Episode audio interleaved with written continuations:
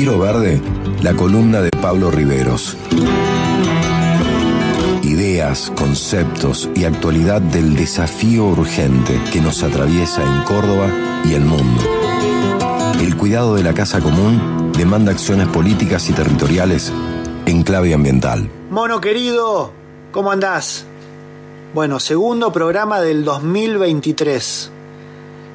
Muy felices con la luz de estar en tu programa y con este equipazo que te acompaña. Bueno, vamos a dedicarle una columna más y seguramente por dos programas más estaremos hablando del agua. Nos parece sumamente importante hablar de este bien común que tiene la humanidad que es el agua. El agua y la soberanía, la economía y los bienes comunes. Empezamos la semana pasada hablando del tema del agua, como te decía, y vamos a seguir porque mm, son muchas las aristas de este tema que tiene una enorme importancia a nivel nacional y mundial, y por supuesto a nivel provincial y regional. En los diques de nuestra provincia se evidencia la situación de una sequía que afecta a una buena porción de la parte productiva del país, lo que tiene además consecuencias en la macroeconomía. Desde este espacio pensamos siempre desde la pata política y por eso reflexionamos sobre de qué manera las distintas dimensiones del Estado pueden ayudar a resolver este problema. En nuestro caso, teniendo en la comuna de Villa Ciudad Parque un mayor grado de cercanía con la comunidad, es evidente el grado de importancia que le damos.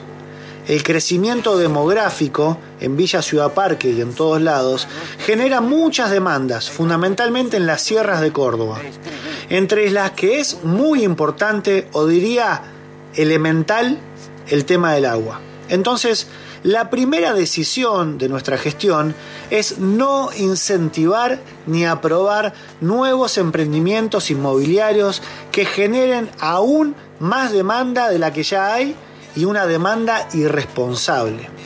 Y si hablamos de Ciudad Parque, es porque esta columna no es solamente de conceptos e ideas, sino que es que se habla desde el gobierno de una comunidad. Entonces, lo mejor que podemos hacer es explicar todo con decisiones políticas y hechos concretos. ¿Cómo vamos a abordando las problemáticas desde la gestión, desde una experiencia de gobierno, desde la responsabilidad de gobernar una comunidad? Esa, creo, a mi entender, es la potencia de esta columna. Por otro lado, si hablamos de agua y de soberanía, imposible no mencionar a las Islas Malvinas. La semana pasada, 2 de abril, ya estaba la columna casi hecha y decidimos con Lucía poder tocar este tema nada más que una semana después, porque en realidad las Islas Malvinas no solamente las recordamos el 2 de abril. Y la reivindicación de soberanía sobre las islas hoy excede totalmente lo territorial en términos geográficos. Hoy la cuestión Malvinas tiene relación con la economía, con los recursos naturales, como es el caso del recurso itícola, pero en general tiene que ver con los bienes comunes y con el futuro de la humanidad. Esto del futuro de la humanidad lo digo porque cuando finalice el pacto mundial que existe hoy respecto a la Antártida, y que está enmarcado precisamente en el Tratado Antártico que Argentina integra, en ese preciso instante, en ese momento, se va a disputar la enorme reserva de agua dulce que es el continente blanco y por lo cual es muy importante la reivindicación territorial bicontinental que tiene nuestro país. La necesidad de un recurso fundamental como el agua ante el crecimiento demográfico que está atravesando la humanidad nos hace comprender fácilmente las estrategias imperiales que lleva adelante la OTAN, donde las Malvinas son un ejemplo, ya que el Reino Unido pretende acceder a la Antártida desde la posición de privilegio que tienen Malvinas. Un dato más sobre Malvinas es que hace muy poco tiempo el gobierno nacional le puso fin al acuerdo Foradori-Duncan, que había sido firmado por Macri durante su presidencia y que representaba un gran retroceso en el reclamo de soberanía. La anulación de este acuerdo es una noticia que ha pasado muy desapercibida y que creo que tiene importancia aunque no se la den los grandes medios de comunicación.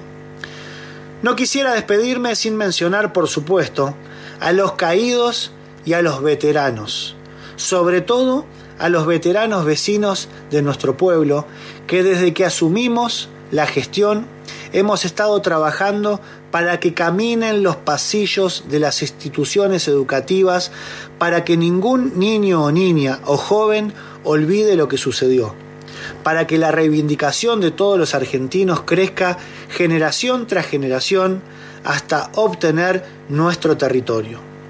Como ya saben, esta columna refleja lo que pensamos y también lo que hacemos, y tenemos el eje puesto en el ser humano y el ambiente, en la política en clave ambiental. Hasta la próxima, querido amigo. Un fuerte abrazo para todos y todas.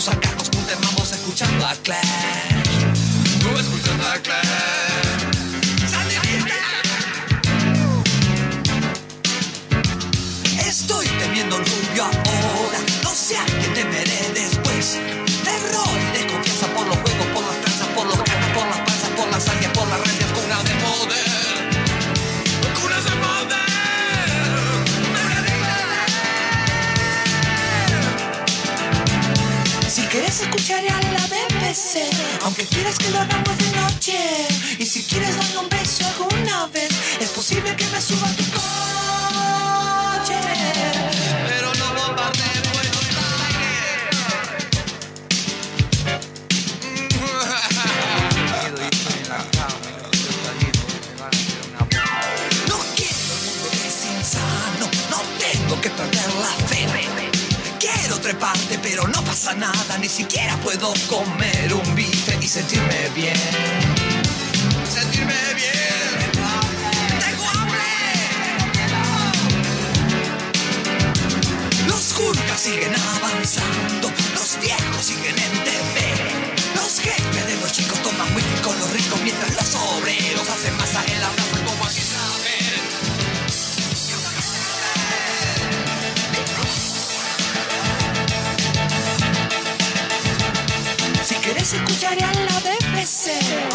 Es que lo acabo de noche.